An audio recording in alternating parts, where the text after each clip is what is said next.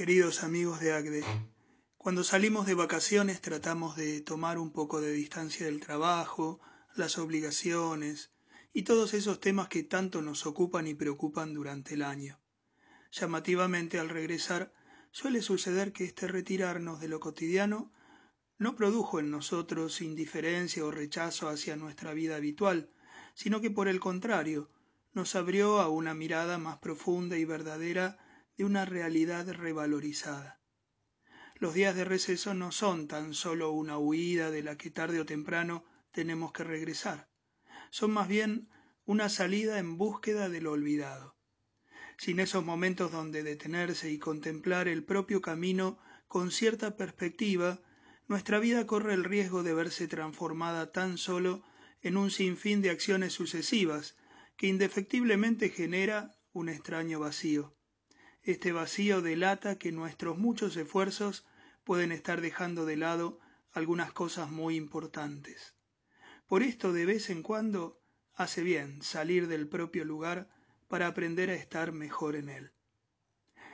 En su deseo de movilizar a quienes seguimos a Jesucristo en nuestra capacidad de evangelización, el Papa Francisco viene hablando desde el inicio de su pontificado de la necesidad de ser una iglesia en salida, lo ha expresado muy fuertemente, diciendo la iglesia es en salida o no es iglesia.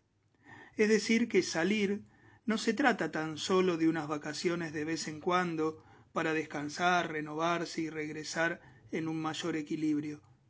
Hay una vida en salida, y en el mismo acto de salir es donde se encuentra nuestra identidad y nuestra misión. En la exhortación Evangelii Gaudium, en el número 20, Francisco dice, cada cristiano y cada comunidad discernirá cuál es el camino que el Señor le pide, pero todos somos invitados a aceptar este llamado, salir de la propia comodidad y atreverse a llegar a todas las periferias que necesitan la luz del Evangelio. Agde es una comunidad llamada entonces a esta misma salida, la salida implica trabajo y esfuerzo, conlleva incluso costos y sufrimientos, y demanda valentía y fortaleza. Si la aceptamos nos llevará a las periferias necesitadas de la luz de Dios. Es algo bien concreto. A nosotros, como líderes de empresa, la salida nos conduce al encuentro de todo lo distinto y especialmente a lo que nos cuesta e incomoda nos lleva a los trabajadores de nuestras organizaciones y a sus sindicatos, pero no sólo para acordar salarios o condiciones de trabajo, sino para compartir la vida, para rezar juntos, para fortalecer nuestra fe y valores en común. Nos envía a los políticos y sus partidos para buscar unidos cómo construir un país con bienestar para todos, en democracia, en la base del respeto hacia sus instituciones y raíces históricas. Nos empuja al mundo de la educación, con sus universidades, escuelas, talleres de formación profesional, donde día a día se construye ese futuro que queremos ver con más esperanza. Nos mueve al encuentro de otras organizaciones de la sociedad civil, con sus intereses tan diversos de los nuestros, pero con quienes siempre podemos encontrar búsquedas comunes y sumar esfuerzos para alcanzarlos. Nos guía hacia quienes viven movidos por otras creencias y concepciones, donde la buena voluntad puede movilizarnos conjuntamente en la caridad y la fraternidad que se expresan concretamente en la ayuda a los más marginados. Nos invita finalmente a encontrarnos con la gente que en las mismas empresas no piensa ni vive desde lo cristiano. Todos ellos necesitan de nuestro anuncio y nosotros necesitamos del suyo.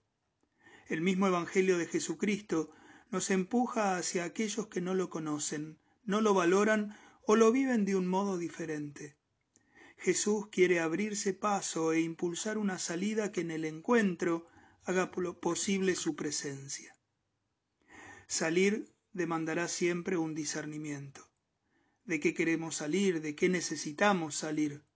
Hay salidas que son renuncias a nosotros mismos, que nos pueden llevar lejos de quienes hemos sido hechos y de quienes estamos llamados a ser. Renunciar a la propia identidad nunca puede resultar bien. Por otra parte, hay salidas que nos ayudan a despojarnos justamente de lo que nos impide vivir lo que Dios quiere y espera de nosotros, que nos liberan de todo lo que no nos permite desplegar esta misión que somos en esta tierra.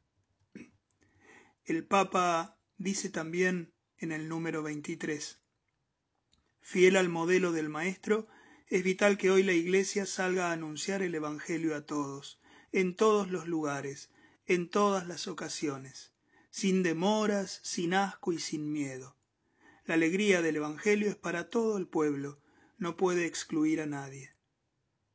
Comienza un nuevo año, y al regreso de las vacaciones, la invitación para quienes formamos parte de ACDE es a permanecer en salida.